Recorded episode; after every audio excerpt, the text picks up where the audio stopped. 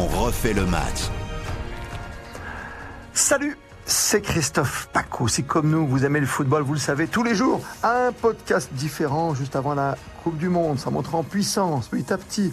Avant le 20 novembre jusqu'au 18 décembre, événement majeur. Mais comme tous les lendemains de grands week-ends, on va s'intéresser à un fait de jeu, à un fait de match, avec notamment ce fameux Nice-Nantes.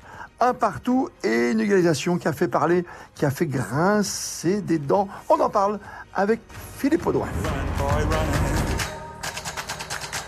Philippe Audouin correspondant permanent dans le Grand Ouest. Salut à toi Philippe. Salut Christophe. C'est vrai que ça fait grincer des dents, surtout celle d'Antoine Comboire après match, on rappelle les faits? Alors on va effectivement rappeler la chronologie des faits. Tout d'abord, en première mi-temps, il y a une action litigieuse dans la surface de réparation euh, des Niçois avec une double main euh, du euh, joueur niçois Viti sur une remise de Blas. Monsieur Le Tequier, l'arbitre, estime qu'il n'y a pas pénalty, mais il va contrôler les images tout de même et il valide euh, sa décision de ne pas accorder pénalty au, FC Nantes au prétexte que le ballon a touché une partie du corps avant de rebondir sur le bras. Le problème, c'est que Antoine Comboiré visionne les images à la mi-temps et lui, il ne voit pas du tout la même chose et il a raison. Il y a une double main de Viti, le ballon rebondit sur le bras de Viti avant de rebondir sur le deuxième bras euh, de Viti et c'est donc une double main et non pas une partie du corps euh, sur euh, laquelle le ballon a rebondi dans un premier temps. Alors là, Antoine Comboiré, euh, déjà à la mi-temps, se fait remarquer puisqu'il dit J'ai revu les images,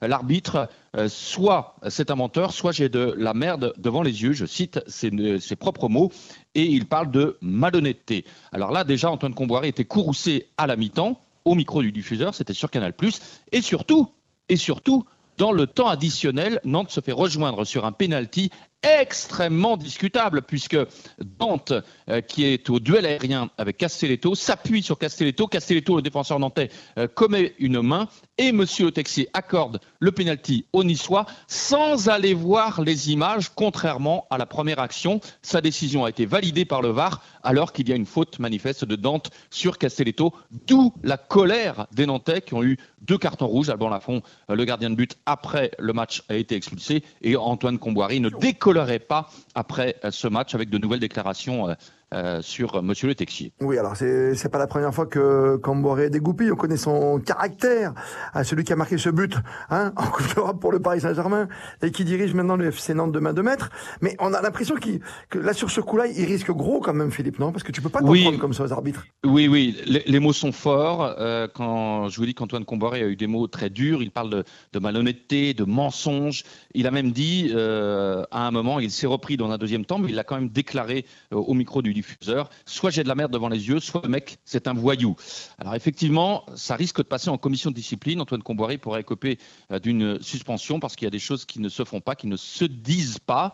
Et euh, là, effectivement, Antoine Comboiré on le connaît, euh, tu l'as dit Christophe, c'est pas la première fois qu'il s'illustre, il est cache, ça fait son charme aussi dans ce milieu du foot où les gens ne disent pas vraiment ce qu'ils pensent, où on a beaucoup de langue de bois. Lui, il est cache. En revanche, il ne mesure pas toujours la portée des mots et c'est pas la première fois qu'on le remarque. quand tu reprends ces termes en disant euh, j'ai de la merde dans les yeux, quand tu joues au foot, tu, sais ce que c'est quand tu joues au foot. Quand tu as l'impression que tu te fais avoir sur un hors-jeu ou machin ou sur un penalty, tu dis ouais va chez Afflelou, tu vois, voilà ça va. Mais jusqu'à voyou, euh, c'est très compliqué. Surtout tu l'entends dans tous les discours. Je sais pas, de, les monégasques ont été floués une, certaine fois ou euh, n'importe quel autre club aujourd'hui. Il y a eu tellement de cartons rouges depuis le début, t'as envie de t'en prendre au corps arbitral, ça te démange. Mais tu sens qu'il y a pour l'instant cette certaine respectabilité, même si l'abondance de cartons rouges, c'est vrai, euh, peut encore une fois prêter à, discussion. Hein, c'est vrai depuis le début de la saison, Philippe.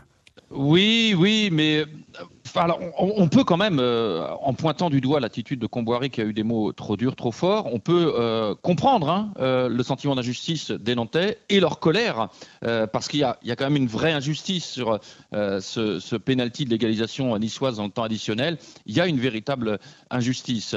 Donc ça, on ne peut pas en faire abstraction, mais il s'agit ensuite d'être mesuré dans, dans, ce qui est dit. Chirivella, après match, a dit Je préfère ne pas vous dire tout ce que je pense, sinon je suis pas prêt de rejouer avant longtemps. Donc je préfère que le joueur dise ça parce que ça en dit déjà long. Et j'ai bien aimé aussi Alban Lafont qui a reçu un premier carton jaune au moment de la contestation, juste avant euh, le penalty, et qui a reçu un deuxième carton jaune après le match. Alban Lafont dit le premier carton jaune, c'est pas possible. Je viens juste m'expliquer. En tant que euh, capitaine ou vice-capitaine, j'ai je, quand même au moins ce droit-là. Il a été correct à ce moment-là. Et il dit le deuxième carton jaune, en revanche, euh, il est mérité. Donc ça veut dire que c'est un mea culpa de Alban Lafont qui manifestement a eu des mots déplacés après le match.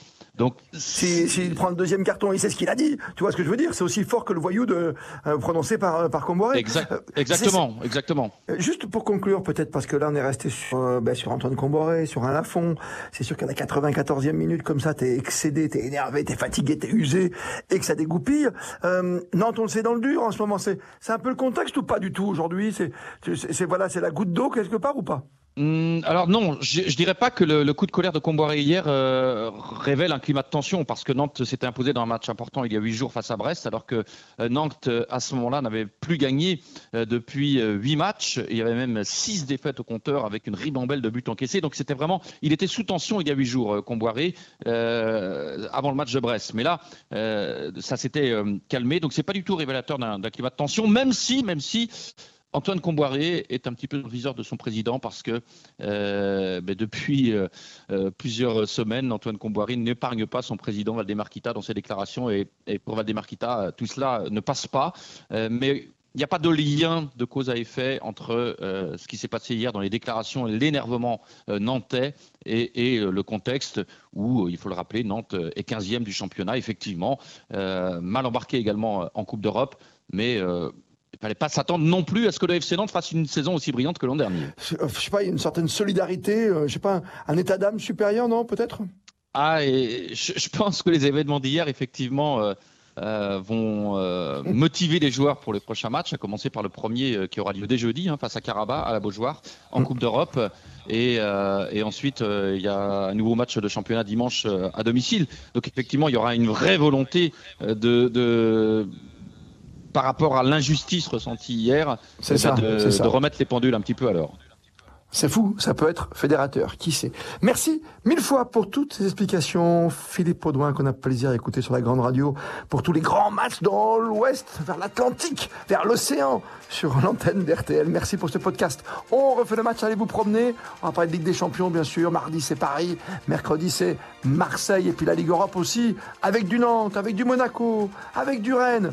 Et c'est vrai, euh, c'est vrai qu'on a envie de, aller, de voir nos équipes au plus haut, mais ce sera compliqué pour Nantes, c'est sûr. Et puis après, il y aura bien sûr tous les podcast Coupe du Monde, il y en a déjà. Hein. Euh, que vaut le Qatar euh, ben, Quelle est la valeur d'équipe de France aussi Et quels sont euh, les atouts des autres équipes qui vont jouer contre les Bleus, comme l'Australie, la Tunisie ou le Danemark Allez vous promener, vous allez vous régaler sur artel.fr. Merci à vous.